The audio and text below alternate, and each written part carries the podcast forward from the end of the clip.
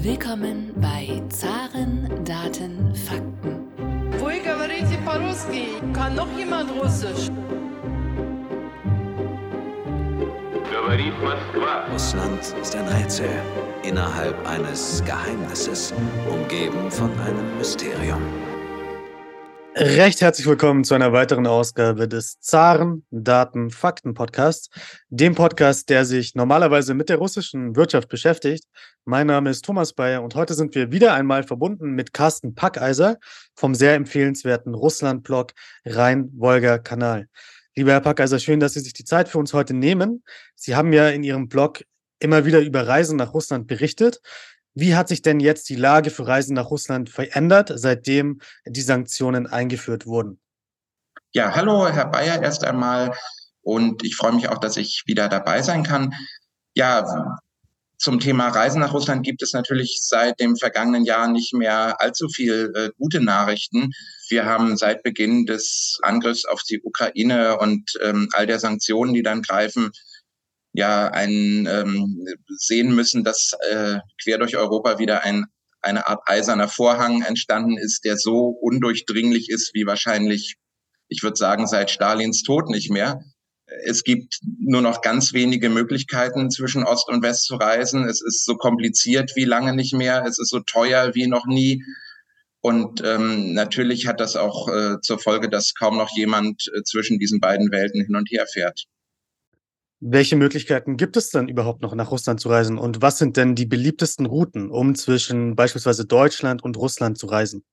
Es gibt da tatsächlich nicht mehr die eine Route, die für alle passt, weil halt so viele Sanktionen und Probleme zusammenkommen. Und da ist zum einen äh, erst einmal natürlich der Fakt, dass die, äh, dass sämtliche direkten Flüge zwischen der EU und äh, Russland eingestellt äh, worden sind aufgrund der Sanktionen. Es gibt Probleme, auf dem Landweg nach Russland zu kommen, weil alle westlichen direkten Nachbarstaaten sehr äh, weitreichende Einreiseverbote für russische Staatsbürger erlassen haben. Ähm, es gibt Probleme für deutsche Staatsbürger, den direkten Landweg durch äh, Weißrussland, Belarus zu benutzen. Also insofern muss man äh, jetzt leider erst einmal gucken, wer will reisen, um äh, um dann die passende oder noch irgendwie mögliche Route sich auszu, äh, auszuwählen. Äh, natürlich ähm, zeichnen sich allmählich so ein paar äh, Wege ab, ähm, die, die, die populärsten äh, zu, zu werden scheinen. Wer immer noch fliegen will, ähm, der nimmt in der Regel äh, den Weg über die Türkei oder über Belgrad. Äh, das sind äh, die beiden geografisch am, äh, am nächsten gelegenen Staaten, die die äh, Sanktionen nicht äh, mitmachen. Preislich kann das allerdings auch äh, sich lohnen, über ähm, eines der arabischen Länder zu fliegen. Das ist zwar, wenn man auf den Globus guckt, irgendwie alles sehr irrwitzig auf den ersten äh, Blick und dauert natürlich auch ewig lange, aber weil Flüge so teuer geworden sind, kann das lohnen, auch so etwas zu prüfen. Äh, und ähm, für alle, die noch durch äh, Polen äh, und durch ähm, die baltischen Republiken reisen dürfen, ist natürlich auch ähm, lohnenswert zu prüfen, ob es äh, Sinn macht, zum Beispiel von Deutschland aus nach Riga, nach Tallinn oder vielleicht auch nach Helsinki zu fliegen und von dort dann auf dem Landweg mit Bus äh, oder mit Taxi oder dann vielleicht auch zu Fuß über die Grenze weiterzukommen. Das sind alles Wege, die jetzt viele, ähm, viele Reisende nehmen. Und ähm, inzwischen auch mehr vielleicht als eine Art Geheimtipp ist der Weg nach Kaliningrad von Deutschland. Da gibt es inzwischen Reiseunternehmen, die bieten regelrechte Shuttle-Busse an, die, die regelmäßig fahren von Berlin über Nacht nach Kaliningrad. Und von dort aus kann man dann äh, relativ günstig mit russischen Inlandsflügen sozusagen fliegen, die auch einen großen Bogen nehmen müssen, weil sie nicht mehr den direkten äh, Weg ins russische Mutterland nehmen dürfen, sondern über Ostsee, über die Ostsee dann ganz hoch über den Norden mehrere Stunden Umweg fliegen müssen. Aber preislich ist das äh, wahrscheinlich die günstigste Variante im Moment. Stellt Russland überhaupt noch Visa aus für europäische Staatsbürger und wie hat sich denn der Visaprozess in den letzten Monaten verändert? Ja, das ist vielleicht ein bisschen erstaunlich angesichts dieser äh, totalen Eiszeit, die herrscht zwischen den, äh, zwischen den Ländern, dass sich bei der Visavergabe prinzipiell erst einmal nichts geändert hat von russischer Seite. Ähm, prinzipiell deswegen, weil ähm, es natürlich äh, auch von russischer Seite ähm, so etwas wie, wie schwarze Listen gibt, die ganz äh, stark ausgeweitet wurden. Also äh, wenn jetzt hier jemand hört, der irgendwie ein politisches Mandat, ein Abgeordneter irgendwie im Europaparlament ist, der kommt vielleicht nicht mehr so einfach in dieses Land. Aber normale Menschen, die meisten von uns sind ja wahrscheinlich doch normale Menschen, die können tatsächlich theoretisch so reisen wie früher auch. Sie können äh, auch wie früher äh, über eine äh, über eine Vermittlerfirma sich ein Visum besorgen. Das Ganze dauert ein wenig länger als früher in der Regel, weil ähm, ja, warum kann ich gar nicht so genau sagen. Ich vermute mal, weil diese ganzen Diplomatenausweisungen dazu geführt haben, dass nicht mehr so viel Personal da ist weil die Nachfrage nicht mehr so hoch ist nach Reisen, das ist ja alles eingebrochen, lohnt es sich vielleicht auch nicht mehr jeden Tag da die, die Pässe abzugeben. Also man, man sollte vielleicht eine Woche mehr einplanen beim Vorlauf, aber prinzipiell läuft das tatsächlich so wie, äh, wie früher auch. Und es werden sämtliche Arten von Visa ausgestellt, Touristenvisa, Privatvisa, was auch immer man haben möchte. Ähm, das ist grundsätzlich nicht viel anders als vor äh, Covid und vor dem Krieg. Wir können also festhalten, es ist weiterhin möglich, für Russland Visa zu bekommen. Wie sieht denn die Situation aus für Russen, die jetzt nach Deutschland reisen wollen? Wie hat sich da die Situation verändert? Umgekehrt ist das natürlich äh, wesentlich schwieriger, weil äh, im Zuge der Sanktionen für russische Staatsbürger äh, sehr hohe Hürden neu entstanden sind, die das Reisen in vielen Fällen einfach unmöglich machen. Also das geht mit ganz praktischen Dingen los. Also wie ich schon äh, vorhin gesagt habe, ist die Anreise auf dem Landweg für russische Staatsbürger eigentlich unmöglich, äh, wegen der Verbote, die Finnland, die Balten und Polen ähm, äh, verhängt haben. Die deutschen Behörden akzeptieren es nicht mehr, wenn man in Russland eine Krankenversicherung abschließt, weil ungeklärt wäre im Fall einer Krankheit, äh, wie sollen da Abrechnungen stattfinden? Das heißt, Reisende müssen sich in Deutschland eine Krankenversicherung besorgen. Das kann man natürlich irgendwie noch machen, wenn man Freunde hat. Ähm, es reicht auch nicht mehr, ein hohes russisches Gehalt nachzuweisen, äh, wenn man die, als, als Beleg dafür, dass man solvent ist und sich eine Reise erlauben kann und wieder zurückkehrt. Äh, das heißt, in der Regel wird man Verpflichtungserklärungen ähm, einer deutschen Ausländerbehörde brauchen. Das ist alles ziemlich umständlich. Die Ausländerbehörden in Deutschland sind äh, im Moment sowieso sehr, sehr überlastet, arbeiten fürchterlich schlecht und unzuverlässig. Äh, das heißt, da entstehen ganz, ganz viele neue Hürden, die es faktisch in vielen Fällen unmöglich machen, äh, das und, und selbst Familienbesuche unmöglich machen. Wir können also festhalten, ähm, für deutsche Staatsbürger ist es weiterhin möglich, Visa zu bekommen und auch mit indirekten Flügen nach Russland zu kommen oder mit diesem Shuttle-Service. Aber wie sieht es denn mit der Sicherheit für deutsche Staatsbürger oder auch für andere EU-Staatsbürger in Russland derzeit aus? Also ich denke, das kommt natürlich ein bisschen darauf an. Sie verfolgen alle äh, sicherlich auch die Nachrichten. Es gibt äh, aufgrund des Krieges äh, Gebiete in Russland, die sind auch von diesen Kampfhandlungen betroffen. Es fliegen äh, Geschosse nach, nach Belgorod oder in, ins Gebiet Kursk. Also alle, äh, alle Gebiete, die äh, irgendwie in der Nähe der Ukraine liegen, sind potenzielles Kriegsgebiet ja letztendlich. Insofern äh, ist das etwas, was man natürlich berücksichtigen muss, wenn man, äh, wenn man dorthin fährt. Was jetzt äh, die, äh, die großen äh, Metropolen angeht, wie Moskau oder St. Petersburg, wäre mein Eindruck, es hat sich eigentlich nicht viel verändert äh, im Vergleich zur Zeit vorher ich sehe auch nicht, dass man als, ähm, als Bürger eines Landes, das offiziell von russischer Seite ja als unfreundlicher Staat gilt, dass man dort jetzt ähm, an jeder Ecke Anfeindungen ausgesetzt wäre oder sich da auf schlimme Schikanen durch die Polizei oder so etwas äh, einstellen muss. Ähm, aber hundertprozentig ausgeschlossen ist sowas natürlich nicht. Und äh, wir wissen ja auch nicht, wie das alles weitergeht. Im Moment würde ich sagen, man muss sich äh, um seine persönliche Sicherheit in Russland wahrscheinlich als äh, westlicher Ausländer keine besonderen Sorgen machen. Jetzt mit Ausnahme eben der Gegenden, die halt direkt an, in der Nähe zur Ukraine liegen. Wir haben jetzt schon über die Flüge nach Russland gesprochen, die ja indirekt sind. Ähm, wie sieht es denn da aus mit den Flugzeugen? Was für Flugzeuge fliegen denn noch nach Russland? Was für Airlines? Und wie sieht es dann auch mit der Verfügbarkeit und dem Preis von den Flügen nach Russland aus? Ja, also mit den Preisen ist das natürlich ähm, ziemlich katastrophal, vor allen Dingen, wenn man sich überlegt, es gibt ja sehr viele ähm, Menschen mit familiären Wurzeln die in Deutschland leben, äh, aber ihre Wurzeln in, in Russland haben. Wenn man sich überlegt, einen Familienbesuch äh, bei der Verwandtschaft in, in Sibirien oder sowas, das kann sich wahrscheinlich überhaupt niemand mehr leisten. Weil es so wenige Flüge gibt, aber letztendlich der Bedarf von Menschen hin und her zu reisen ja doch besteht, ist das eine extrem teure Sache geworden. Ich würde mal sagen, wenn Sie äh, lange im Voraus planen, ähm, dann äh, rechnen Sie mal mit äh, pro, pro Nase für einen Rückflug mit Umsteigen irgendwo von, äh, von Deutschland nach, nach Moskau oder Petersburg. Rechnen Sie mal mit 700 oder mit 1000 Euro. Und wenn es dann eventuell, eventuell mit ganz viel Glück ein bisschen günstiger wird, dann freuen Sie sich und kaufen Sie sich eine, äh, eine Flasche Shampoos äh, davon. Ähm, also das ist ungefähr die Realität. Vor Neujahr ähm, sind die Preise explodiert. Da hat man Flüge gesehen für 2000 Euro äh, in einfache Richtung oder sowas. Das war ganz, ganz äh, abenteuerlich.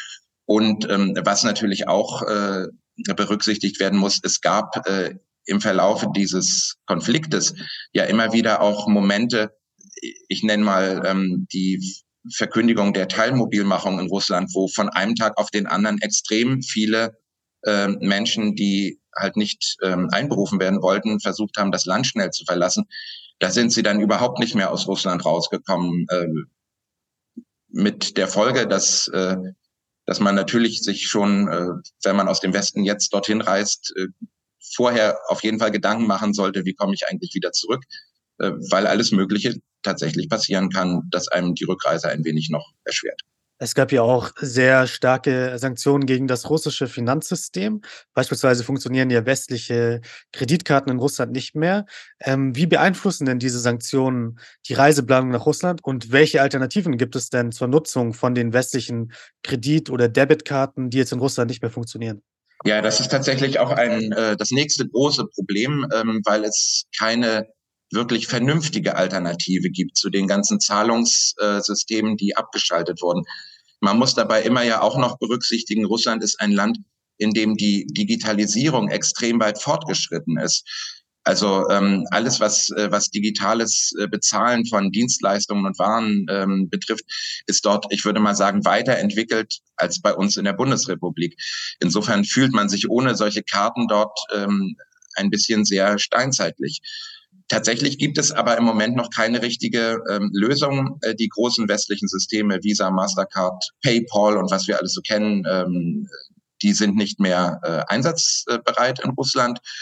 Als Alternative gäbe es die äh, chinesische ähm, Union Pay, äh, das chinesische Union Pay System, das man aber von Deutschland aus sich eigentlich nicht besorgen kann.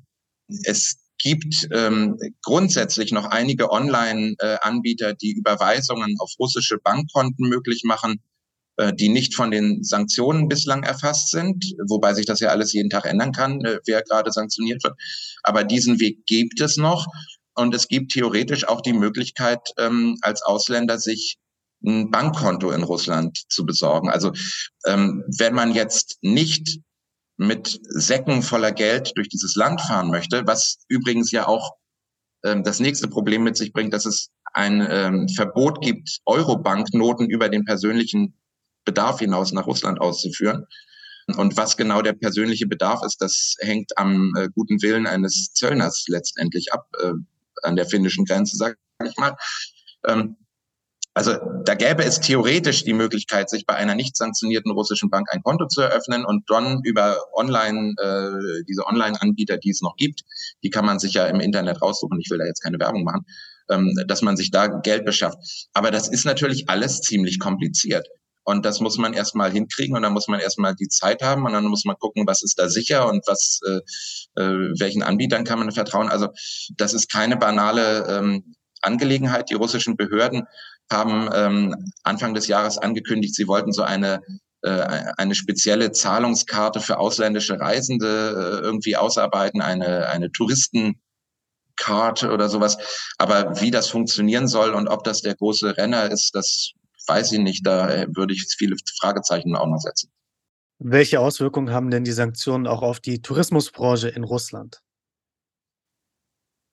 Naja, die Tourismusbranche in Russland liegt äh, am Boden. Ähm, es gibt äh, keinen nennenswerten Reiseverkehr von organisierten ausländischen Touristen nach Russland mehr.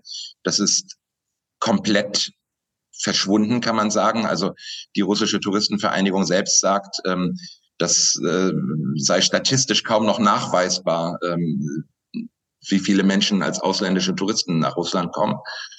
Und ähm, insofern äh, sind alle, äh, die mit diesem mit diesem Bereich wirtschaftlich zu tun haben, natürlich in einer extrem komplizierten Situation. Umgekehrt ist es natürlich auch so, dass der Reiseverkehr von Russland ins Ausland ebenfalls extrem ähm, eingebrochen ist, wegen all der Unsicherheiten, wegen der Probleme mit den Zahlungen, wegen gestiegener Kosten, wegen Probleme mit den Visa, wegen tausender Probleme. Und ähm, die allermeisten Russen fahren ja ähm, entweder gar nicht mehr in die Ferien äh, oder bleiben in der näheren Umgebung. Also das Einzige, was ähm, nach meiner Wahrnehmung touristisch, äh, also in diesem Fremdenverkehrs- und Tourismusbereich in Russland noch so ein wenig Aussicht auf, äh, auf Erfolg äh, in der näheren Zukunft hat, das wären sage ich mal, sowas wie Bustouren in der näheren Umgebung, wo die Leute mal zwei, drei Tage eine Auszeit nehmen oder sowas. Sie dürfen ja auch nicht vergessen, dass auch einige der beliebtesten russischen Feriengebiete am Schwarzen Meer direkt von diesem Krieg betroffen sind, weil äh, seit Februar äh, eine ganze Reihe wichtiger Flughäfen gesperrt ist. Und das jetzt schon über ein Jahr. Ähm, also solche Orte wie Anapa oder Gelenjik, das waren ja neben Sochi die Hauptferienziele. Die können sie halt nicht mehr einfach so erreichen äh, mit dem Flugzeug. Das hat natürlich auch dort riesige äh, Probleme ausgelöst. Gibt es denn Zahlen, wie viele EU-Bürger oder auch deutsche Staatsbürger nach der Einführung der Sanktionen nach Russland eingereist sind? Ja und nein. Also es gibt Zahlen äh, darüber, wie viele ähm, ausländische Staatsbürger mit touristischem Reiseziel nach Russland eingereist sind. Ähm, was die Bürger der, der Bundesrepublik angeht, waren das im vergangenen Jahr wohl noch 20.000. Äh, das ist ein Rückgang um weit über 90 Prozent im Vergleich zu den Zeiten vor Corona. Allerdings sind diese Touristen in der Regel keine Touristen, sondern man kann wohl davon ausgehen, das sind Menschen, die zum Beispiel Verwandte besuchen möchten äh, und sich halt, weil es am einfachsten ist, ein Touristenvisum besorgen. Das sind aber jetzt keine organisierten oder, oder keine, keine Menschen, denen die Sehenswürdigkeiten äh, vor allen Dingen am Herzen liegen, wäre meine äh, Analyse sozusagen. Wie sieht es denn in Russland zurzeit aus mit der Verfügbarkeit und auch dem Preis von Unterkünften? Äh, das kommt natürlich so ein bisschen darauf an, äh, aus welcher Perspektive Sie, Sie das sehen wollen. Ähm, für einen Reisenden aus Deutschland ist natürlich der Wechselkurs ähm, da entscheidend und der bewegt sich ja in, äh, der schlägt Kapriolen, die wir erstens kaum äh, vorhersagen können und die doch enorm, äh, enorme Spannen ähm, mit sich bringen. Also kurz nach dem äh, Beginn des Krieges ist der Rubel ja extrem abgestürzt. Da wäre es natürlich günstig gewesen, sozusagen äh, sich in der Zeit ein Hotelzimmer zu mieten. Dann ist er enorm angestiegen. Äh, dann wurde Russland auf einmal extrem teuer und jetzt ist es wieder so ein bisschen auf die Zeit von vor dem Krieg zurückgekehrt. Also ähm, ich meine, die Hotels gibt es ja äh, und es ist natürlich jetzt nicht damit zu rechnen, dass in einer Stadt wie, wie Moskau oder St. Petersburg, wo alle ausländischen Gäste schon mal wegfallen, äh, dass es da jetzt große Engpässe gibt. Ähm, aber, aber entscheidend ist tatsächlich, wie viel kostet ein Rubel, würde ich sagen. Welche Perspektiven sehen Sie denn für eine Lockerung der Sanktionen, die die Reisen besonders betreffen in der Zukunft? Also ich mache mir da offen gesagt momentan keine großen Hoffnungen. Das hängt natürlich alles davon ab, wie dieser unsägliche Konflikt, dieser Krieg äh, sich weiterentwickelt. Und ähm, da bin ich sehr, sehr pessimistisch, dass es irgendwann in absehbarer Zukunft ein Ende gibt, das man irgendwie als Frieden bezeichnen kann. Also viel wahrscheinlicher ist nach meiner Ansicht eigentlich, dass wir irgendwann zu so einer Situation kommen wie nach dem Koreakrieg. Alle sind erschöpft, dann gibt's eine Frontlinie, da hört man dann halt mal auf, sich gegenseitig zu beschießen. Aber, ähm, aber die Eiszeit wird dadurch bleiben, noch sehr, sehr lange. Ähm, und unter solchen Bedingungen ist das, äh, ist das für mich schwer vorstellbar, dass, ähm, dass der Reiseverkehr sich auf absehbare Zeit äh, normalisieren wird. Was natürlich ähm, äh, man wahrnimmt, ist, dass sich langsam Menschen zu Wort melden, die sagen, ähm, das betrifft uns, obwohl wir mit diesem Krieg nichts zu tun haben, können wir unsere Verwandten nicht mehr sehen oder sowas. Es gibt in Deutschland mehrere Millionen Menschen ähm, mit, mit Wurzeln in Russland, die sich so ein bisschen da vielleicht auch zu Wort melden. Und es gibt ähm, auch im politischen Bereich natürlich ähm, die eine oder andere Stimme, die sagt, ja, das sehen wir, das ist ein Problem, aber da kann man halt im Moment nichts dran machen. Und ähm, meine Prognose wäre, das dauert noch lange und alle, die nun ähm, so ein Schicksal haben, dass sie hier und dort sich ähm, verortet und verwurzelt sehen, die werden noch lange äh, mit diesem Problem einfach irgendwie umgehen müssen. Kommen wir auch schon zur letzten Frage. Und die letzte Frage ist eine sehr praktische Frage, nämlich welche praktischen Tipps haben Sie denn für Deutsche, die jetzt noch nach Russland reisen möchten? Also da wäre aus meiner Sicht zuerst der Tipp, man sollte sich die Frage stellen, muss ich dort im Moment unbedingt hin? Äh, ich würde aus, aus dem, was ich jetzt gesagt habe, ähm, ist, ist die Schlussfolgerung ja nicht, dass man äh, im Moment überhaupt nicht nach Russland fahren darf oder kann oder sollte. Aber man sollte sich schon überlegen, ist das im Moment der sinnvolle Zeitpunkt? Und da würde ich unterscheiden äh, zwischen Menschen, die sagen, ich kenne schon ganz Europa, aber in St. Petersburg war ich noch nicht. Äh, und solchen Leuten würde ich sagen, es ist im Moment so kompliziert und es gibt so viele Unwägbarkeiten. Überlegt mal, ob ihr damit nicht wartet auf, und wahrscheinlich noch länger wartet. Eine andere Seite, äh, Sache ist natürlich, dass es, äh, dass es halt, wie ich schon mehrfach gesagt habe, viele Menschen gibt, die haben ihre Freunde dort, die haben ihre Verwandten dort. Und da die nicht zu uns in den Westen kommen können, muss man dann halt dorthin, äh, wenn man die sehen möchte. All diese Leute, denke ich, sollten auch weiter das machen, wenn es irgendwie geht. Und äh, ich selber würde auch wieder nach Russland fahren, weil es dort viele Menschen gibt, die mir am Herzen liegen.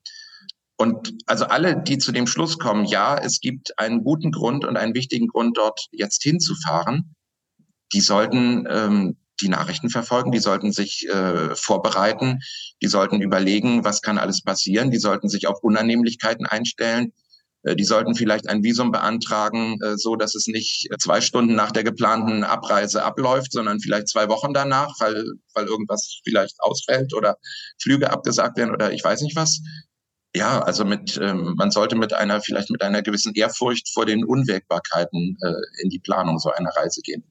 Lieber Herr Packheiser, vielen Dank für Ihre Zeit. Ich kann den Zuhörern hier noch einmal Ihren Blog empfehlen, Ihren Russland-Blog empfehlen. Der nennt sich Rhein-Wolga-Kanal. Ich hoffe, wir können in der Zukunft wieder einmal über bestimmte Themen sprechen. Dankeschön. Das würde mich auch freuen. Ich bedanke mich auch.